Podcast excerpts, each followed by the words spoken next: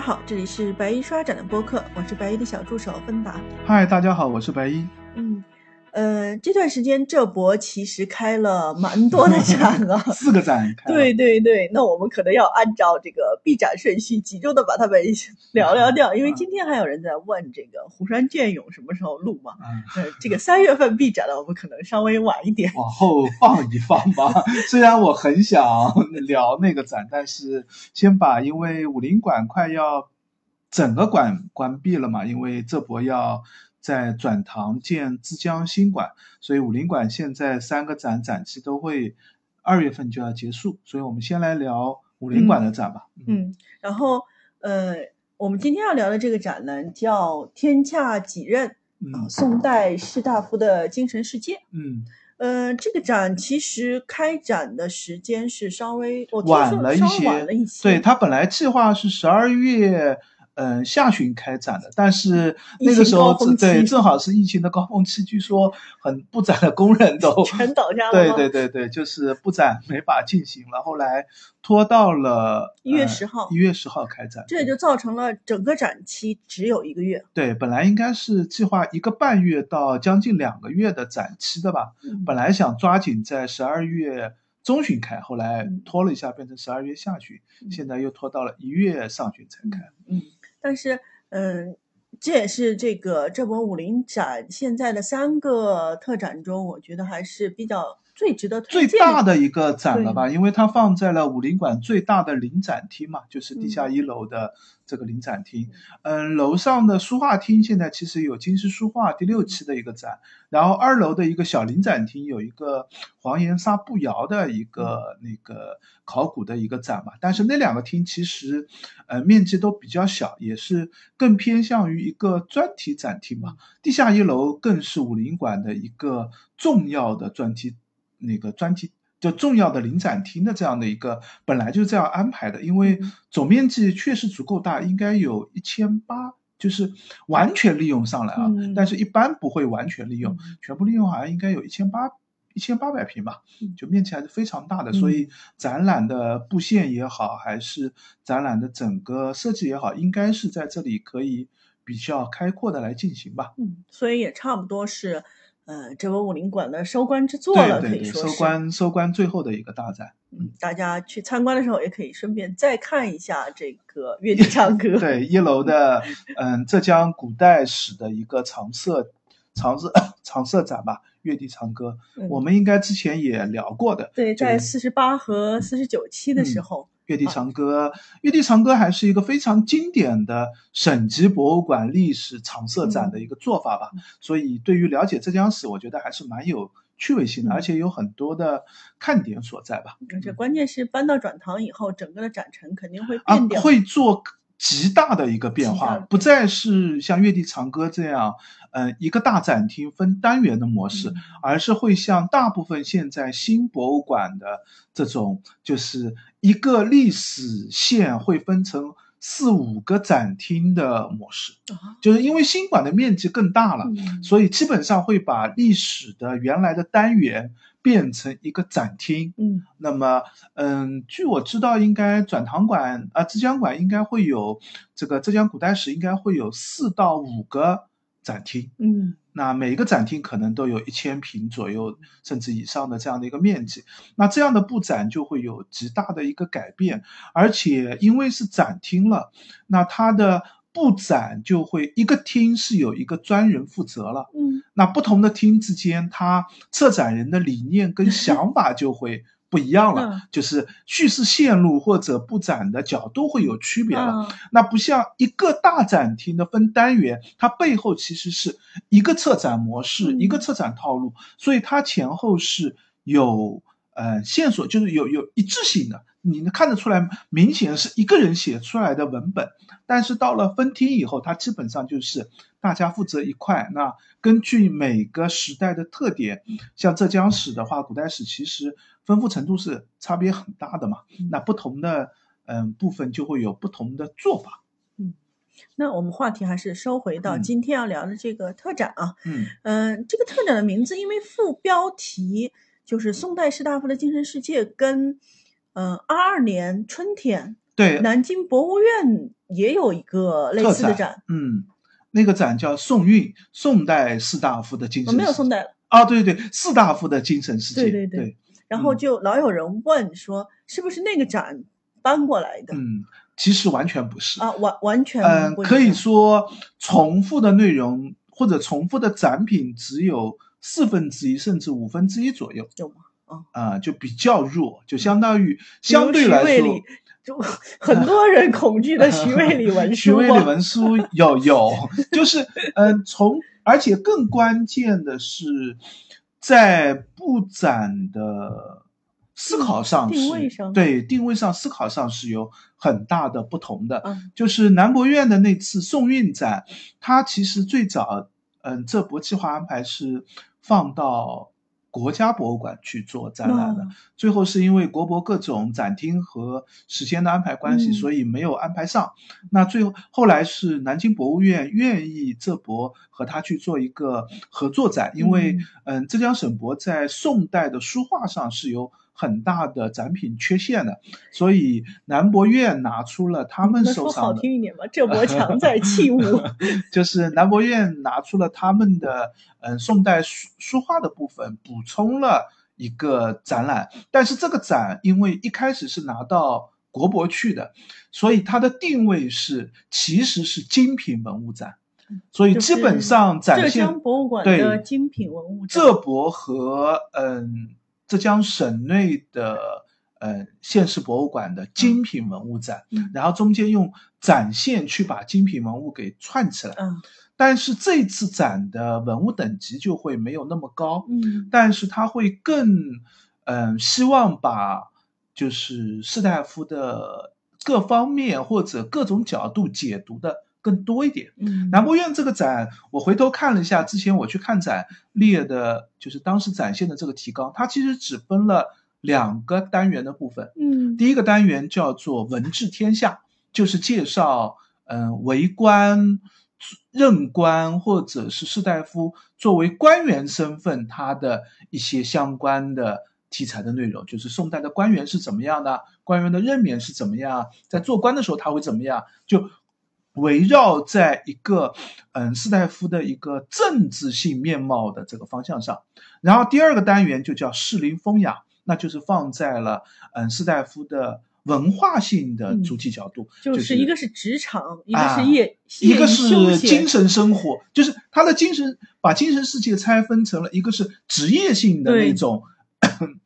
为己任为这个做官的承担性的责任的这个方面，还有一个就是我的业余、我的休闲、我自己的精神世界的这一块，所以它的拆分，嗯、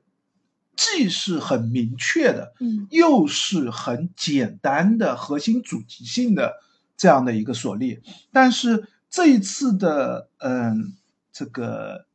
天下几任的这个展呢，它试图把这个嗯士大夫的精神世界呢，想要丰富的更多，提的内容会更多，所以它分了五个单元的部分。第一个单元是叫从礼尊教，就是从礼智，嗯，儒释道三家的思想，就是士大夫是如何和礼智结合，如何和嗯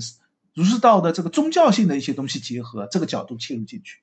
第二单元呢，叫做义义理义利并重，那是呃以商品社会、商业经济为角度来解读士大夫当时宋代的这样的一个商品经济，士大夫又是在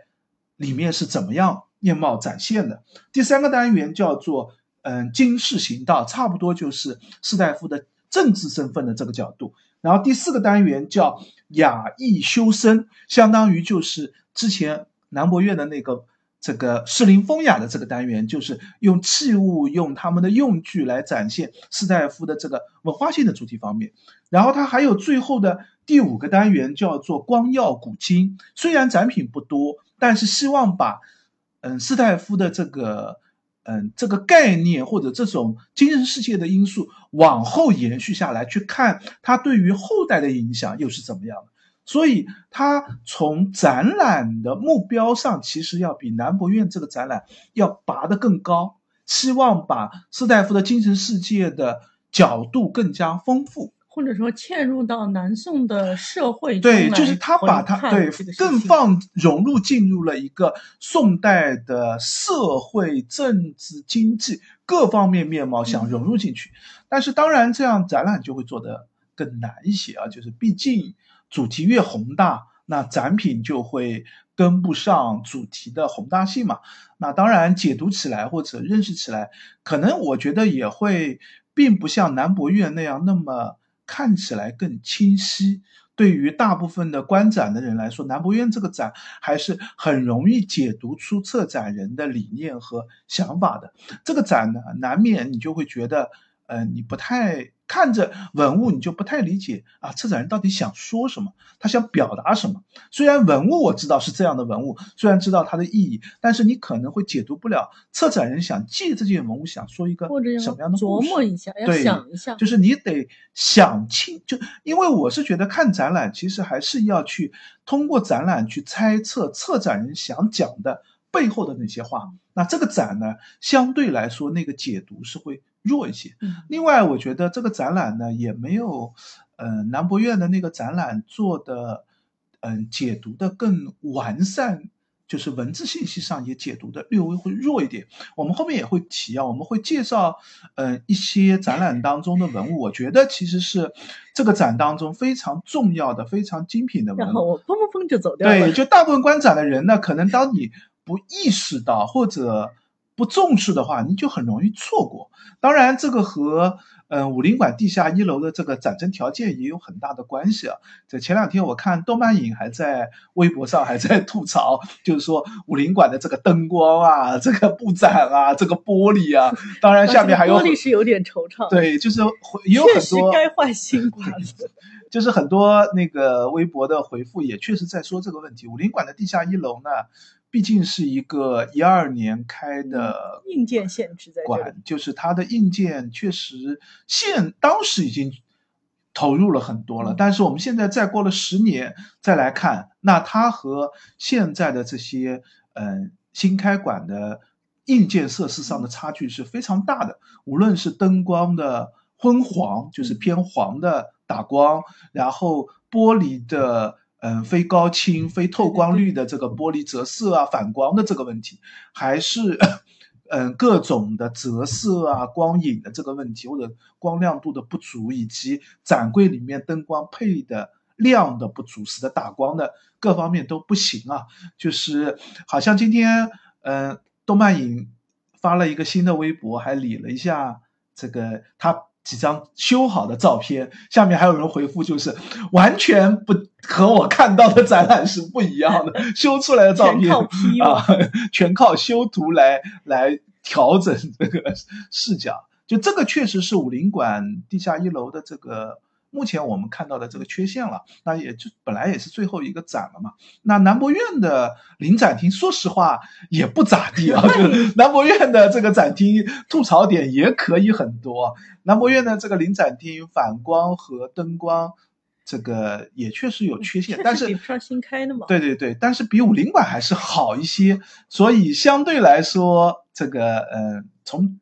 观展效果上也会有很多人会觉得好像就是没觉得很重要的文物。另外一个呢，南博院毕竟还是挑精品文物的，所以基本上都是大名鼎鼎的、很著名、解读过的，你一看就会重视的文物。这个展当中呢。往往是放了一些精品文物，是小馆的非著名文物，你就很容易错过它。它明明很重要，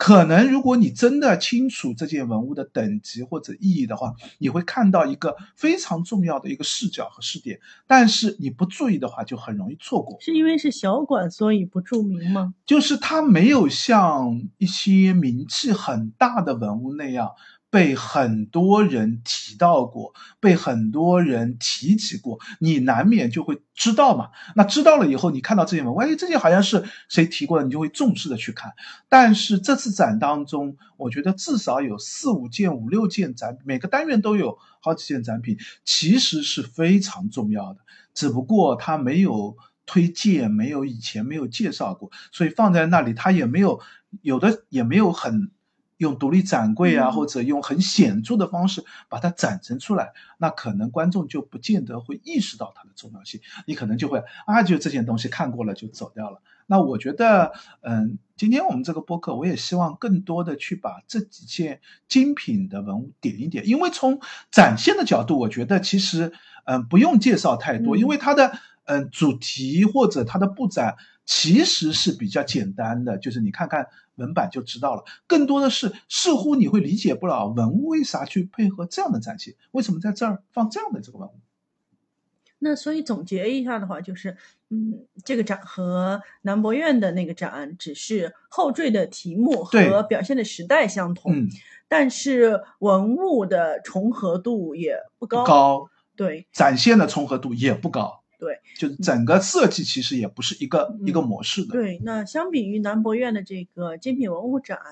这个展其实表现就是想牵扯的方面更多。然后，呃，我今天也跟白姨去看了嘛，我觉得还是有很多挺有趣的文物。就我们嗯可以说它不是如雷贯耳的文物，但是是挺就是挺有意思的。对，而且其实你看到的机会也不多。啊，对，就很因为很多是小馆的，对就就你不可能把什么义乌啊、五一啊，就是这些都都去到，而且你即使去，他们可能也不见得会展这些文物，嗯对也不是不见得是他们常设展品当中的文物。哪怕这波自己的一些文物，他也很多年不拿出来，也不做强烈的推广。是是嗯是，所以就是今天还看到了，诶，原来这个小馆还有这件东西，就就很多这样的感觉。我觉得总体来说，嗯，不管看没看过南博院的那个展，这个展还是值得去一次嗯，的。至少还是值得看一遍的吧。我觉得这还是嗯，对于补充你对于宋代文物的认识或者补充一些知识信息，我觉得还是蛮重要的一个展览了。嗯，那接下来就请嗯白衣一个单元一个单元的介绍一下，尤其是他觉得需要重点推荐的一些。嗯我们就按照大致按照展现的走法来介绍。我觉得其实大家可以在看展的时候稍微关注一下的这个嗯点啊，比如说嗯，其实还没有到第一单元，进门就会看到它有一个布展，就是放了一个嗯类似于。文人的这样的一个屏风场景，然后配了一些竹石的一个配景的这样的一个区域。那这里其实大家可以关注，在嗯这个区域里面，它放了两顶帽子。其实一般你都会只看到第就是正中间放的那顶官帽，但是实际上它在侧面小凳子上还放了另外一顶帽子，而且那顶帽子是一件东坡巾，它其实是有意义的，就是。呃，我觉得这博之前南博院的展和这次展，它其实都是认为文人是有两方面的面相的，啊，就是一个是围观的面相，也是大家更多看到的一个面相。另外还有一个面相是他的自我的内心的精神世界的那个面相，所以他放了一个不那么正式的帽子，是东坡自创的一个。帽子的形式就所谓的东坡巾，比较高耸，然后边上有折沿，那其实是一个休闲帽，是不是我们看到苏轼的画像？对我们看到的大部分苏轼画像，或者说一半多的苏轼，嗯就这是经典的代表，这个人就是苏轼。就因为我们很多绘画当中不见得会把一个人一个人名写出来嘛，像西园雅集图那么多人，哪个是苏轼呢？你只要看哪个人头上戴的那顶帽子是嗯东坡巾的，你就知道啊，这个是苏轼。所以他在边上放了一顶东坡巾，但是呃稍微有点可惜的，就这件东坡巾做的是一个纱布的头东坡巾，嗯。就是这个帽子看上去你不仔细看它的翻檐会看得不那么清啊，楚，对对是的，就是你会觉得啊只是一个普通的我一眼方帽的样子，对我一眼看过去的时候，我以为是个官帽。对对对，就你不会意识到这是一个东坡经，那你自然就意识不到他想解读的点了嘛。就是这是这是其实就我觉得这一进门其实就给大家了一个暗示，就是你看展就要关注一些细节，关注一些边边角角的地方，你可能才会把这个展览看得更清晰一些啊。那当然我们还是按照展现走，嗯，进去以后会在第一个独立独立展柜看到一件非常重要的文物。就是嗯，这个临海博物馆所收藏的这件文物，在二零一四年、一五年呢，当时嗯，浙博做的一个这个重要的南宋时代展，嗯，中兴纪盛，对对，那个展当中这件文物也是来的，而且那件那次展当中这件文物是放在。第一件文物介绍的，而且也是一件重点文物来介绍的，因为这件文物确实对于南北宋的过渡，或者对于宋代的官制音乐器是非常非常重要的。嗯，这件是嗯临海，就其实是徽宗朝大圣大臣府所做的一个这个嗯一整套编钟，应该全套嗯有两三百件。就是它有不同的尺寸大小，发出不同的声音。那所有的编钟完整的一套，也是徽宗对于古代音律，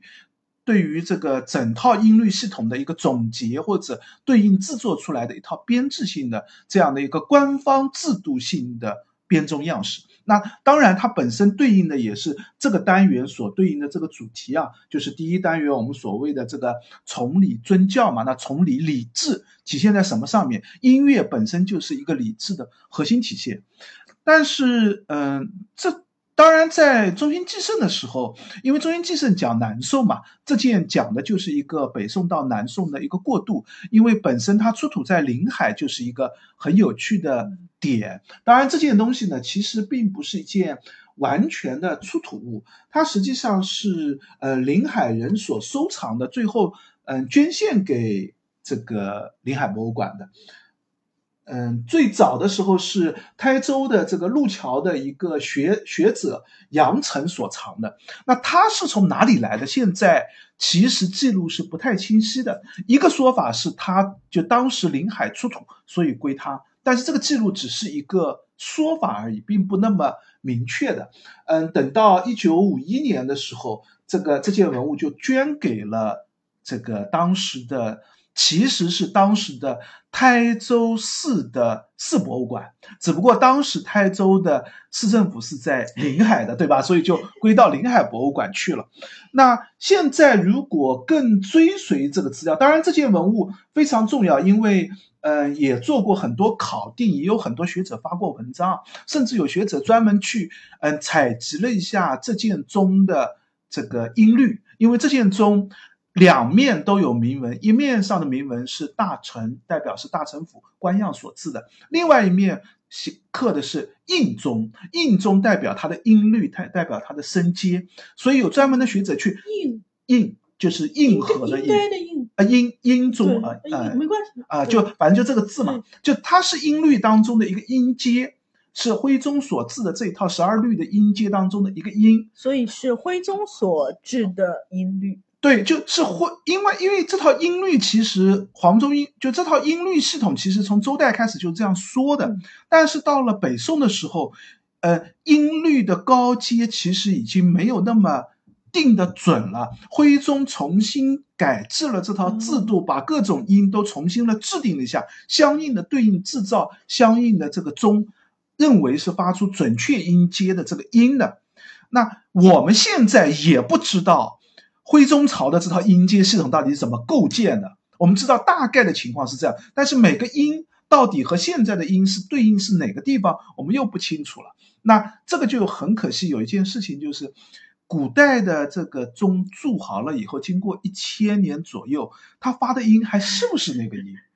那这就存在着很大的疑虑。那这件事情你没法通过文献学去做考定的，必须要和实物对应起来。所以有学者专门去采集了这个印中所发的这个音中所发的这个音律，然后做。十二律的这个推测，可以把整就如果这个音是准的话，那我就能通过音律的，因为音律本质上是一套数学系统嘛，我就可以推出来整套的音阶是怎么样的，我们就知道北宋的这个官样的音阶应该发怎么样的。而且，嗯，大臣中其实有很多的出土，国内有，国海外也有。对对对对，海外不是出土的吧？嗯，对，海外的就比较复杂，因为这里有两说，一说是徽宗当时制定了这套系统以后，在全国颁布了相应的宗律，就希望各地都通用同一套音律系统。但是，呃，临海的这个是不是当时翻不过来，我们也不确定。另外，到底有没有真的发到各个地方去，我们也不确定。但是现在既有在北京出土的，这我们现在一般推测是被金人掠夺去了，因为本来应该是在开封的大城府的嘛，那被掠夺去了金国。也有在朝鲜就韩国出土的，也有在日本出土的，所以它的流传过程是比较复杂的。大部分都就是，即使是埋在那儿被挖出来，它也不是一个嗯遗址啊、宫殿啊这样出土，很可能只是一个窖藏，就是因为很重要，所以埋在那儿，后期又被发掘出来。当然，根据它上面的铭文，根据它的一些那个嗯上面的一些刻字，我们是可以做到音律系统的考定的。但是我查了一下文献，迄今为止还没有一个嗯非常标准的一个通用的说法。那更我查了一下，其实这个展我觉得比较可惜的是，嗯，在二零一五年的时候展这个大成印钟是可以的，但是我们现在其实应该再展一件文物，就是在二零二零年的时候，黄岩又发现了一件，嗯，这个大成钟。虽然那个上面是没有大臣中的铭文，也没有就是嗯这个相应的这套系统，但是根据纹样的对比可以知道，应该它也是属于大成中系列当中的一件。黄岩和临海都是台州的。对，黄岩曾经也是台州的首府所在。那那件嗯，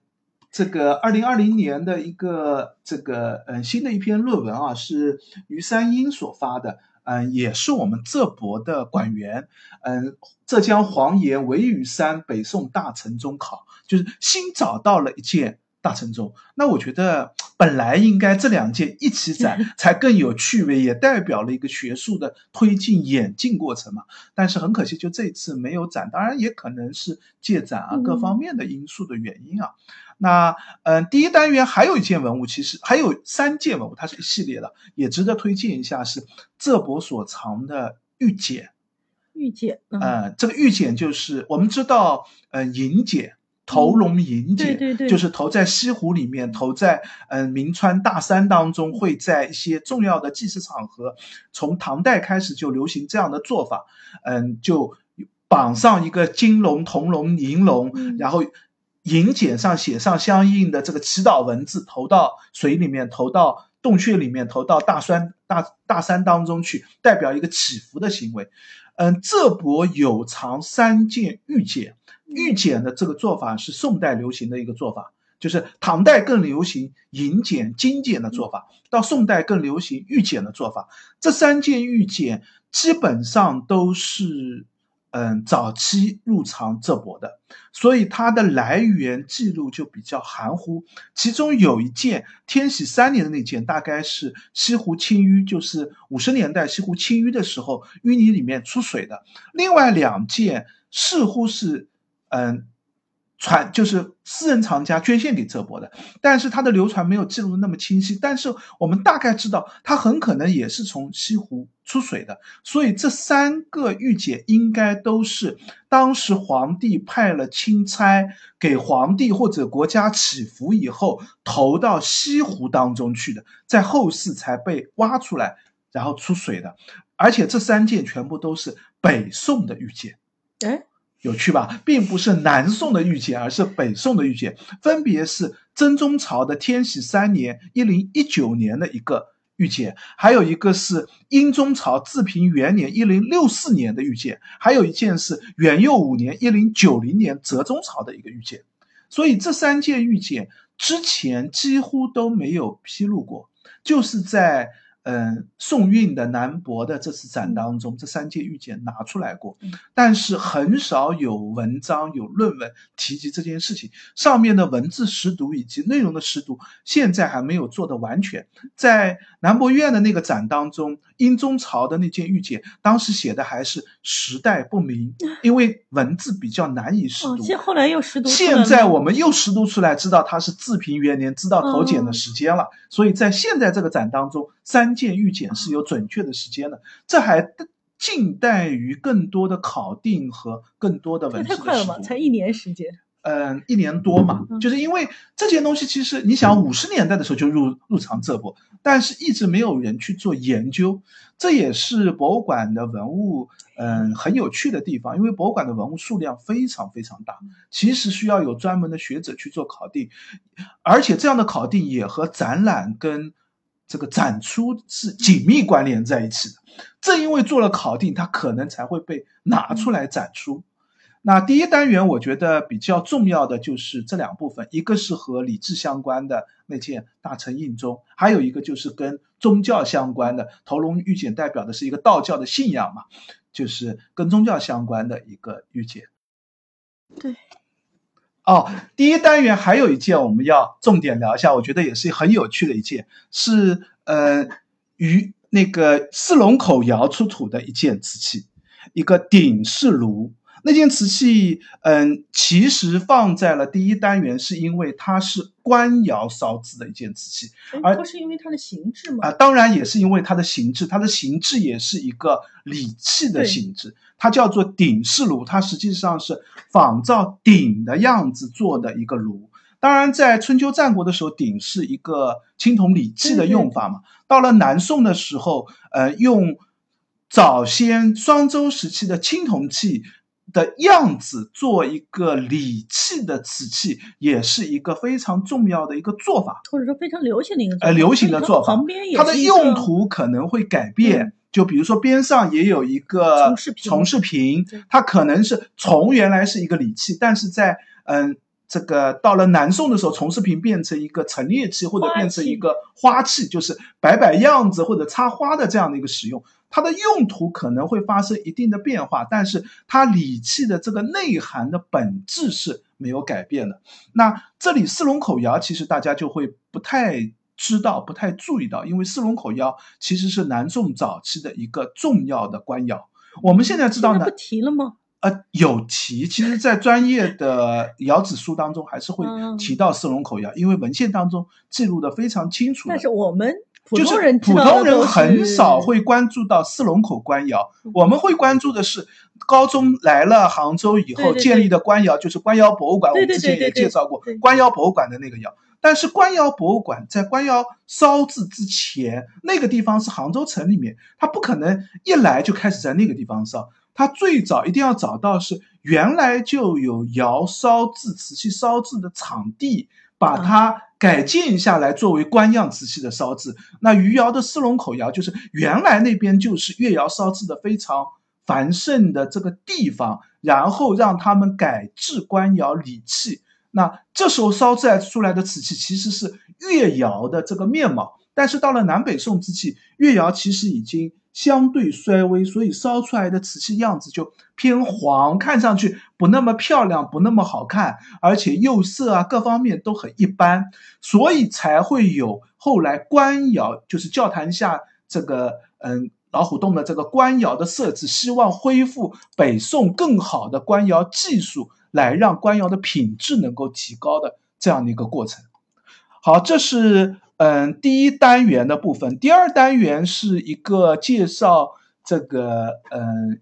商品经济、商业繁荣的这个单元。这个单元我觉得有两个看点，还是蛮有趣的。第一个区域部分是以湖州的樊石桥出土的各种各样品种的窑口的瓷器，来介绍一个樊石桥非常小的一个地方。嗯，在哪里啊？在湖州的嗯靠近湖州现在湖州城区和这个嗯南浔的这个嗯镇古镇中间的这个位置，大大概是南浔古镇的西南角的这个地方，现在是完全没有任何的繁茂的城镇，只是一片这个嗯乡村的这样的一个景色。但是当年这个地方这儿是有一个货物的中转地的。因为从呃杭州出发去嗯、呃、北边运输瓷器，大部分都是走水路的，对，就是有的是沿运河走，但是运河会有很多水路的岔道，它如果想要往湖州运输的话，就会走很多水路的岔道。这个地方是一个水路岔道的一个必经之地。当时在樊石桥这个地方是有一个专门的收税的一个部门的。因为水路上也要收税嘛，就是当时的收税不是买卖税，而是过途税、过路税过路税，买卖是很难考核的。我哪知道你卖了多少钱？比较好考核的是你货物运过来，我就要对你进行收税。所以樊石桥这个地方是一个重要的商贸集市，也是一个重要的税制点。所以在樊石桥，虽然在南宋的文献当中我们根本看不到这个地名，只有一些很零散的记录，但是在樊石桥有各种各样瓷器、多样式的品种的瓷器的一个。所以就是大家都会路过这里。对，嗯，有专门做过一个展，嗯这波之前就是介绍樊氏桥出土的瓷器，也是一个非常重要的考古发现。那在这次展当中也展示了相应很多的一些瓷器的品种，差不多一面墙的展柜吧。啊就是其实我觉得基本上是一个小展厅，都是归一个单元部分都是归他的嘛。然后后面还有一个单元就介绍的是海上丝绸之路海外贸易的一些瓷器，这里面有一个比较重要的看点就是高丽青瓷。嗯，无论是那个嗯展杯盏一套的那套酒器，还是有镶嵌的一个花纹一样的一个碗，还是几件高丽青瓷，品质都非常不错的，是这波早期收藏的一批高丽青瓷，应该是嗯本来是在个私人收藏里面，然后进了这波以后把它。找出来的，因为高丽青瓷在南北宋之际吧，正好是从受中国瓷器、越窑瓷器到嗯这个官窑瓷器、龙泉窑瓷器影响开始，慢慢到了南宋后期开始摆脱了中国瓷器影响，开始独立成为一个自己的瓷器品种。就这个阶段正好是高丽青瓷最重要的一个发展阶段。像镶嵌的这个技术，其实嗯就是韩国跟日本一般都写成。大象的那个象镶嵌，其实就是我们中国的镶嵌技术，就是同一个音，代表的也是同一个意意思。镶嵌瓷器是高丽青瓷当中的一个非常重要的品种也是非常有特色的。国内反而不太容易看到。我们会有一些化妆土，会有一些嗯用涂色的对对对方法，用拼装的方，就是用用更浅的一个技法去做纹样的表现对，但是他们是。烧了白色的瓷片，然后把它镶到了器物上来，去拼出一个图案，就所谓的镶嵌式嘛。那这个技术还是蛮有特色的，而且纹样做的也挺漂亮的。因为高丽没有太好的洁白的瓷土，所以它也要大量使用化妆土和镶嵌技术去做白色和青瓷的一个颜色对比嘛。因为青瓷相对来说容易烧黄，颜色也比较单调。如果有镶嵌技术，就可以使它的纹样丰富，比较漂亮。那这个部分我觉得也是一个挺重要的看点。对，那件镶嵌的青瓷，我一开始以为是画上去。啊，就很像我们这儿纹样式的这种彩绘式的，或者是这个绘画式的这然后你说镶嵌，我再回过去又看了一眼那个展牌和嗯那个器物。反而会才才会看得出来它的技术的这个特点。好，那 第三单元部分，我觉得重点值得介绍的是，嗯、其实是一张照片，就是正好是第三单元门口在文字介绍对面放了一张拓片的照片。这张照片在南博院的那次松韵展当中，它是借展了一件开封博物馆所藏的一件拓片。那件拓片其实也也是一个晚期拓片，是民国拓的一件拓片。嗯，这件这个是一块碑的拓片，这块碑是开封府的题名记碑。这块碑上一共记录了从，呃，北宋宋太祖建隆元年开始，一直到北宋最后的皇帝宋徽宗崇年四年为止，嗯、九六零年到一一零五年为止，一共一百四十六年。里面一百八十三位当过开封府尹的人民，而且记录了在这个人民下面记录了他是从什么时候到什么时候当开封府尹的。那一般就会觉得，你看这件拓片，如果不不注意的话，你就觉得啊一堆人名，对呀、然后你觉得啊一就是一堆人名一个拓片，和我们看到的很多这种佛教的这个 捐献碑很像，就是一个人名后面写多少钱，就是代表他捐了多少钱，这种样子就很像。但实际上这块碑是非常重要的，因为你要知道在，嗯、北宋的时候，能当开封府尹的人都不嗯是一般人。听起来像北京市长。啊，对，他其实就是一个首都市长，但是他和首都市和和我们现在的北京市长有一个极大的区别，就是我们现在的首都市长只管政政治上或者行政上运作的市长职能，他不管什么呢？比如说法院的判决他不在管，啊，对，那问题是我们现在也好，这个北宋的时候也好，最高法院或者类似于最高法院的机构在哪里呢？一定在首都嘛。但是我们现在的北京市长是不会去管最高法院的运作审案的事情，他有专门的中央班子提出来管那个事儿。但是在北宋的时候，开封府尹是要监管最高法院的，嗯类似于监最高法院啊。所以所有的嗯重要的案决，如果提到最高法院去判决的时候，就要有开封府尹出场，甚至要开封府尹来主导。当然还会有其他的官员配合来共审，但是开封府尹是要记录这件事情的，这样就会使得开封府尹的职权大大的提升。嗯，所以在北宋初年的时候，开封府尹是谁当的呢？是马上要继任皇位的皇太子才能当，而且当了开封府尹，就代表的是你要当皇帝的。重要性达到这样的程度，当然到了嗯太宗朝以后，就慢慢的改制了，嗯就是觉得这件事情不那么好。第一个呢，皇子过早的暴露了谁当皇帝 就是皇子如果当开封府尹，也会出现另外一个问题，就是皇子拥有的权力太大了。对，就是我们知道嗯，这也是中国历史上一个非常麻烦的问题。嗯明明他就是下一任皇帝，但是现在的皇帝不希望他拥有太多的权利，特别是当他拥有权力的时候，有很多投机的大臣就会去投靠太子，嗯预先为将来打伏笔，这样会影响到现在的政治发展的。那么后来开封府尹所担任的基本上都是重要的官员，这些官员基本上都是将来要当宰相的人，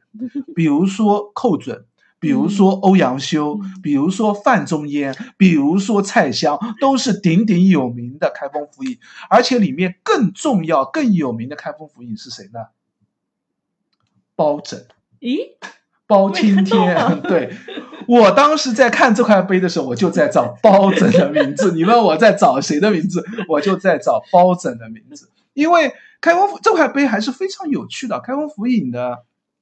这个提名和其实不止我们这儿提到，还有更多的。嗯嗯，像当过这个杭州杭州知府的苏颂，我们在上面也看得到，它也是一个名臣嘛。那当过开封府尹的，基本上都是鼎鼎大名的这些名臣，所以这块碑还是一个了解宋代官制非常有趣的一块碑记。那这次很可惜没有借到拓片嘛，嗯，但是用了一张照片，其实信息量信息量是完全一样的，非常值得一看。但是放在了一个很不起眼的、很容易路过错过的一个啊还没有任何说明的地方。对对对，而且在第四单元部分里面是有很有趣的一些文物的，无论是徐渭里的文书，还是啊第三单元啊徐渭里的文，因为他介绍的是官制。对这个，然后一些嗯南北宋的印章、官印，然后一些墓志，其实对于了解呃一个官一个士大夫作为官员身份，他的表现、他的形象是有很多的切入点的。这个单元部分其实是可以聊的很多，因为毕竟在宋韵展当中，这就是一个一半展厅的对呈现的这个部分嘛，所以这是一个挺有趣的单元。包拯到后来到底在哪里啊？包拯我也没找到。你还是没找到？对对对对好吧。就是当时我看了一会儿你了，就没有再继续细找下去，需要一个，因为一百八十多个人，你得，当然其实你知道包，因为我忘记了包拯的这个具体当开封府尹的这个时间了嘛，因为如回头我们可以果仔细找，再查一下对仔细找时间应该是或者看得到的。把这个问题留给听众们。大家如果有兴趣的话，可以去找找包拯的位置，因为他的有些字迹会比较慢灭了，就是不太好找有些文字的这个地方。而且包拯这个名字特别有名，被摸的也会特别多，拓片在这个地方也会拓的特别多。我印象当中，当时我在南博院的那个拓片当中，我是找到包拯的，但是现在我就没有，那当然停留的时间也不够多啊。然后第四单元部分有。一件文，我觉得是特别重点，值得介绍一下的。哎，等等等等，所以第三单元的嗯话，其他部分我觉得这个大家可以关注，我没有嗯这个重点想，要不然一 徐渭李文书我们又可以聊一期是的是的就不不细致的聊。那你可以再再介绍一下徐渭李文书啊好吧有些人他其实不不太理解。对对对，徐哎，我们在哪里聊过吗？我们在行在山水间的那一期应该聊到过徐渭李文书吧？因为行在山水间的三楼展厅当中也展示了徐渭李文书的嗯赤黄露白赤黄和露白印子各两张，就是一件复制品，一件原件。哦，我想起来了，我们在更早的时候，在第十九期的时候，我们是聊过南博院的这个宋韵的这个展是吧？格先生。对，啊当时你是把徐渭里文书怎么样被发现的一个非常啊传奇的故事。啊、对对对对对，就当说时因为是盗墓出土，盗墓出来的，然后盗墓的人还不认识到这件文书的重要性，想要卖还卖不掉，然后到处流传，因为上面都找不到一个认识人的字。这个最后找了一个贾似道，还写的是莫名其妙的一条东西，其实是徐渭里给贾似道做保的一个这个样式，非常的不典型的一个记录。嗯，当然后面这个经过这个考古学家的辨识，认为非常重要，然后再追回来。那追回来以后，还发现的这个嗯上面的一些记录，对于我们了解宋代的官制和宋代的各方面信息是有核心作用的。那我们这里就不细聊啊了，就就大家有兴趣的话，还是回去听一下这个第十九十九期的节目。啊还有一个呢，就是 我要催更了，就是 好吧，我们这个我在公公众号对我在我的微信公众号上是博物馆刷展的百亿课里面，更新过四期还是 几期内容，就是写了一半没有继续写。很详细的关于徐李的一个介绍。我当时预估至少还能再写三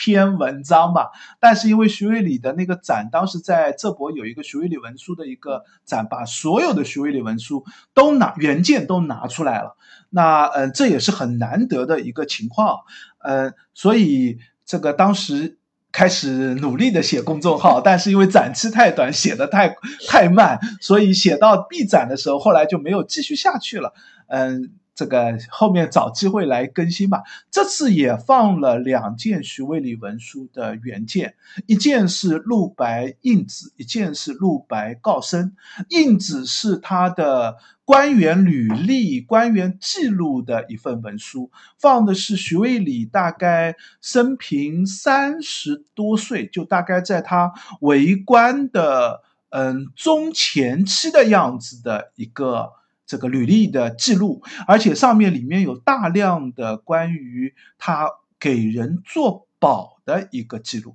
这是我们之前从来没看到过的一个信息内容所以这个在你的解读里面有吗？写到了吗？啊，没有写到没。有写到。做保这件事情我还没有，就是公众号当中还没有写到。公众号当中我主要介绍了就是文书的出土和文书的就徐渭里的一个官场的生平，就是里面的核心信息的一些内容。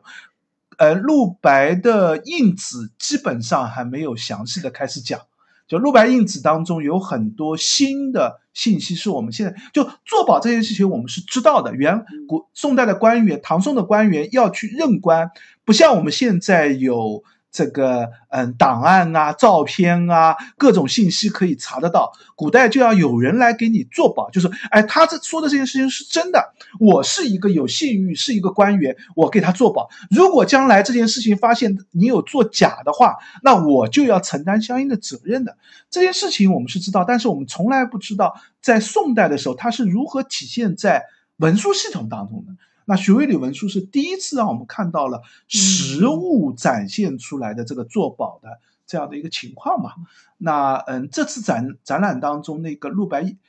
这个陆白印子当中也是有好几条关于徐渭李做保的信息，也有他担任官员的一些嗯日上任官员一年给他做考核，离任官员的时候的考核，这个我倒是介绍过，就是做南宋时候去当官，你要后官，能够真正上任可能要过一两年、两三年，在官员任期上每隔一年都会有一个考核，等到你离任的时候还要再对你有一个考核，这些这个在陆白印子当中都看得到。另外还攒了。一件是陆白的告身，就是他所任的一个嗯官员实录的一个品级，徐渭里基本上是从这个嗯九品的官员任起，任到了一个四品、五品左右的这样的一个官员的样子吧。那嗯，展厅当中展示的是他任这个品级当中的。嗯，六品官左右的这样的一个品级吧，所以是整他的任官当中的一个中前期的这样的一个阶段嘛。嗯，其实是因为这个这两件文书，如果有兴趣了解宋代的官制，宋代官制也是中国古代官制当中最最复杂的一个阶段，就是唐代的官制非常理想化，非常。这个格式化，但是到了宋代就发现，唐代的这套其实其实唐代自己就发现了这套官制系统是玩不下去的。然后它实际运行也实际运行就不停的开始改动，想要凑合能够符合实际运行。到了宋代的时候，已经出现了一个极大的，呃，民意官员跟实实职任务偏离的这样的一个状态。那这套系统体系的解读，也可以借用徐渭里文书来做很多的展示吧。那这个呃不多说啊，就用 播客不那么好聊，因为涉及到大量的文字信息。我们之后用公众号这个 展示的方式来继续介绍吧。嗯，然后大家如果关注公众号的话，现在在下边的这个往期文章菜单里面可以直接找到细读徐渭李文书的这个专辑，四篇是吧？欢迎大家留言催更哦。现在写了四篇，对我估计应该是写到这个。我计当时计划是一共写四篇的，但是写到第四篇的时候，发现怎么着也得写到第七篇、第八篇才能把这个专题给写完，然后一懒惰就没有再跟下去了。啊，后面我们慢慢慢慢写吧。然后第四单元是嗯，这个诗书画印啊，嗯，琴棋书画就是精神世界的这个部分。这里面也推荐一件徐渭李墓出土的一件文物吧，是一套。这个器物，这套器物分别叫做丝罗、拓鱼和这个钵盂，其实是宋代人出行或者随身携带的最重要的一套这个生活用器。但这套生活用器，嗯，名字以前都不被人所重视，甚至在以前都不觉得这些东西是。一套成组的用器，是杨之水先生从书画当中和出土文物当中结合，慢慢认识到这套器物的整套性，就是用了很多故宫的，像《春游晚归图》啊，这个嗯，像这次展厅当中图版当中印出来的《骷髅幻戏图》啊，这个其实都是画面当中边边角角的地方放的一套出行所带的一套。嗯，各种器物吧，一个组装，然后在一个兜子里，你就会发现这三样东西是放在一起的，而且叠成一叠的。最下面是一个钵盂，中间放一个丝螺，上面放一个托壶。那这三件东西是干什么的？钵盂是省水的，丝炉丝丝嗯丝螺是一个盘子，这个很像敲的锣鼓那个样子。这个是水倒出了以后，以后洗完手以后下面。盛水的一个地方，就是一个盛水器，嗯，钵盂是一个储水器，然后唾盂呢是漱口或者是清洁吐水的这个地方，所以其实它是和宋代人的，嗯，清洁或者洗漱生活紧密相关的。有点像我们什么呢？有点像我们现在的这个，呃，你外出以后会带牙刷、毛巾这一套东西一样。只不过我们牙刷、毛巾是一个使用用具了，你水是到了哪里，龙头一开就有了。但是在古代人的生活当中，这样的东西，这样的水具或者用来储水的东西是要你随身带的，你这样才方便从西。这个嗯，池塘啊或者溪沟里面去把水拿过来到你可以使用的地方。这当然，我们大概在嗯二十世纪初的时候啊哦不不是二十一世纪初的时候，就是嗯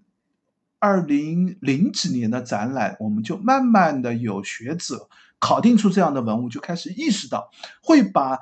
墓葬当中出土的这些东西给组合在一起，说啊，这是一套东西，而且它的地名不再是以前的地名方式，以前都会说鱼说成是盘子，嗯就是不认识到它的组合或者它的用具的样子。拓壶也也也会觉得啊，这就是一个拓壶，墓葬里面放个拓壶就是啊，就是它的一个生活用具而已。现在零几二零零几年的时候，我们开始有学者发文章，开始谈论这些问题，我们就意识到这是一套成组器物。但是徐渭里出土的这套器物还有一个重要的看点，它不是青铜器，它是一套锡器。哎，西做的一套斯罗拓语和钵盂，这里面是有大量的信息的。因为锡器在宋代以前几乎很少在这个墓葬当中出土，也很少被提及。但是其实到了唐代以后，应该就已经有锡器开始传入中国，因为锡器其实在中亚、西亚有更早的一个使用历史。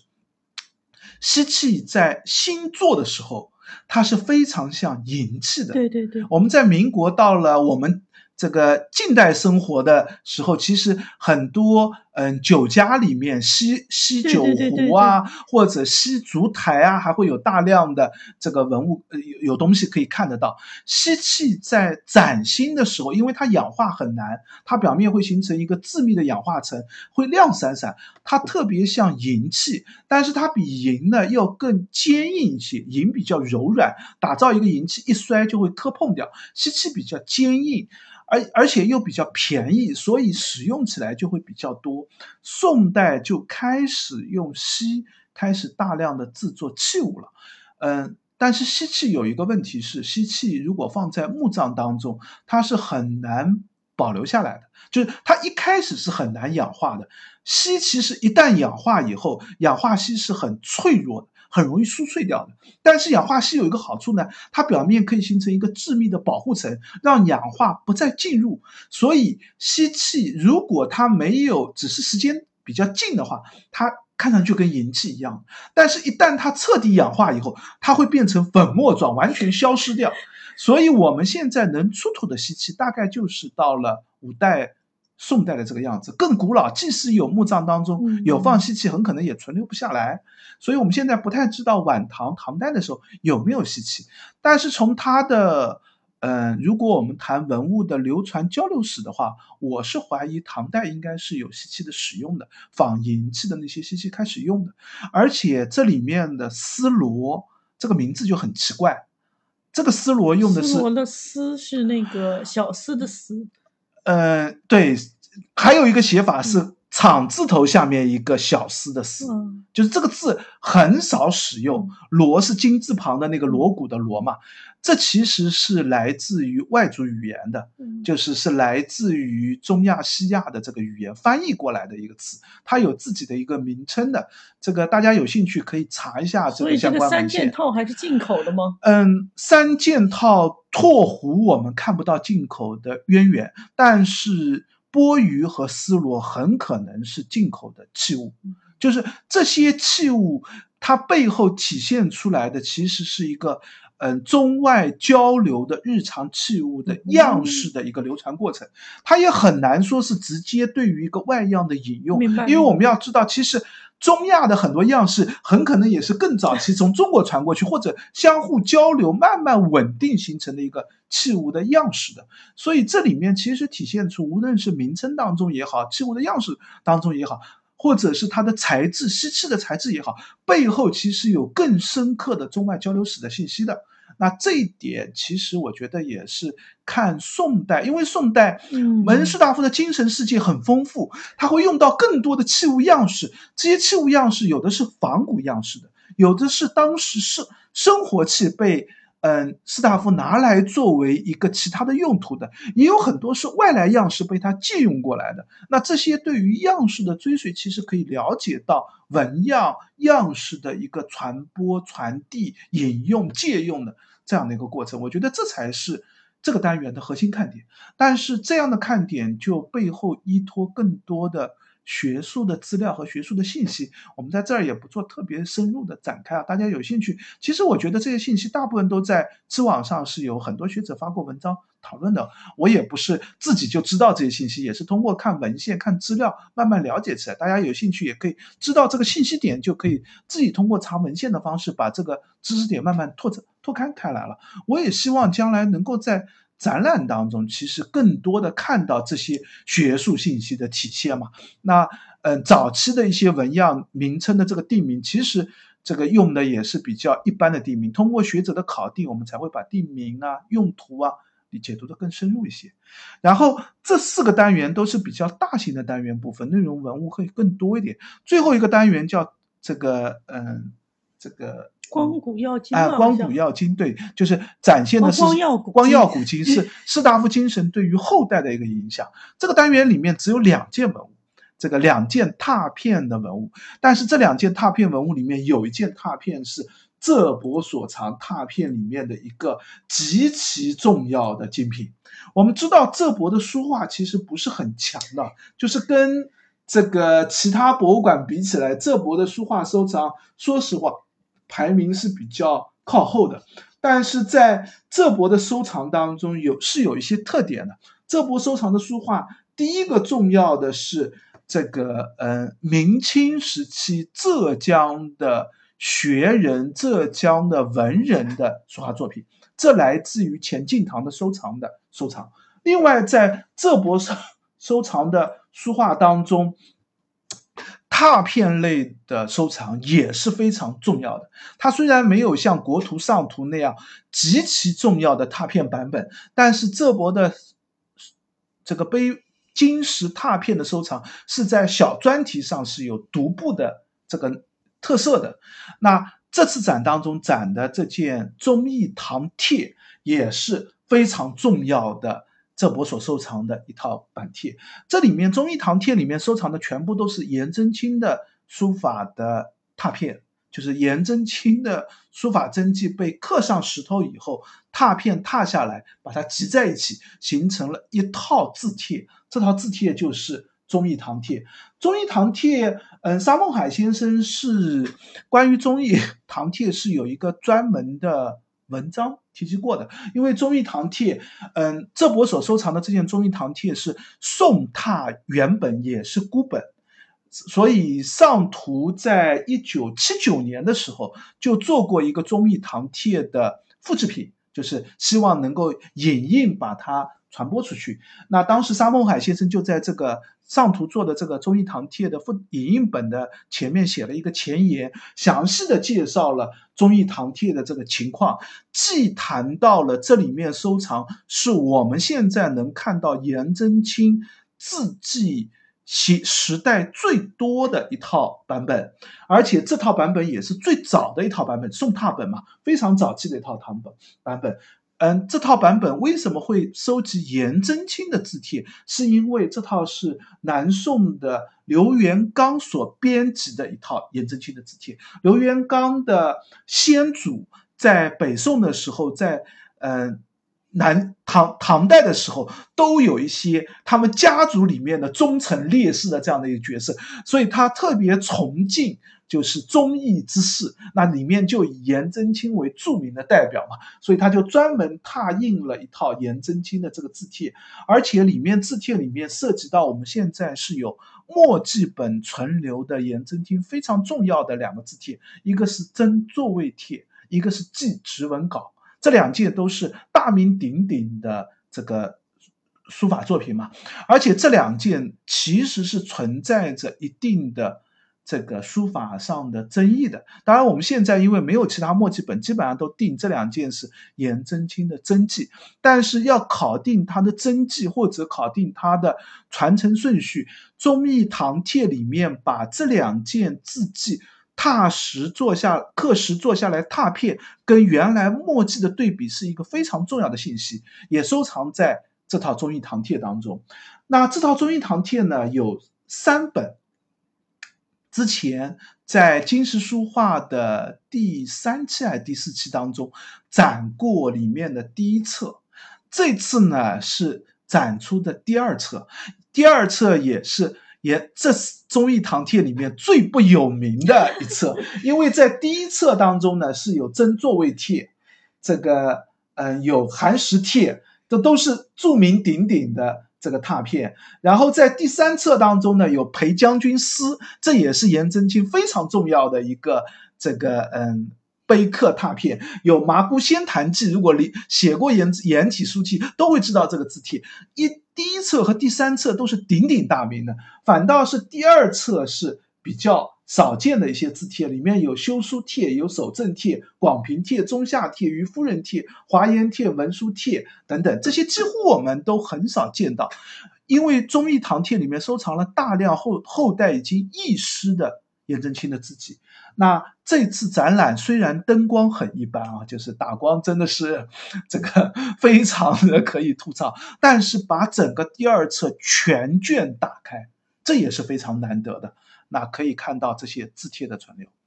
我觉得嗯，基本上几件。这个容易错过的重点文物大概就是这些吧。当然，如果大家有兴趣，也可以整个展现当中再看看，你有没有感兴趣的或者觉得特别重要，也可以留言给我们，我们到时候可以讨论，或者在微博上，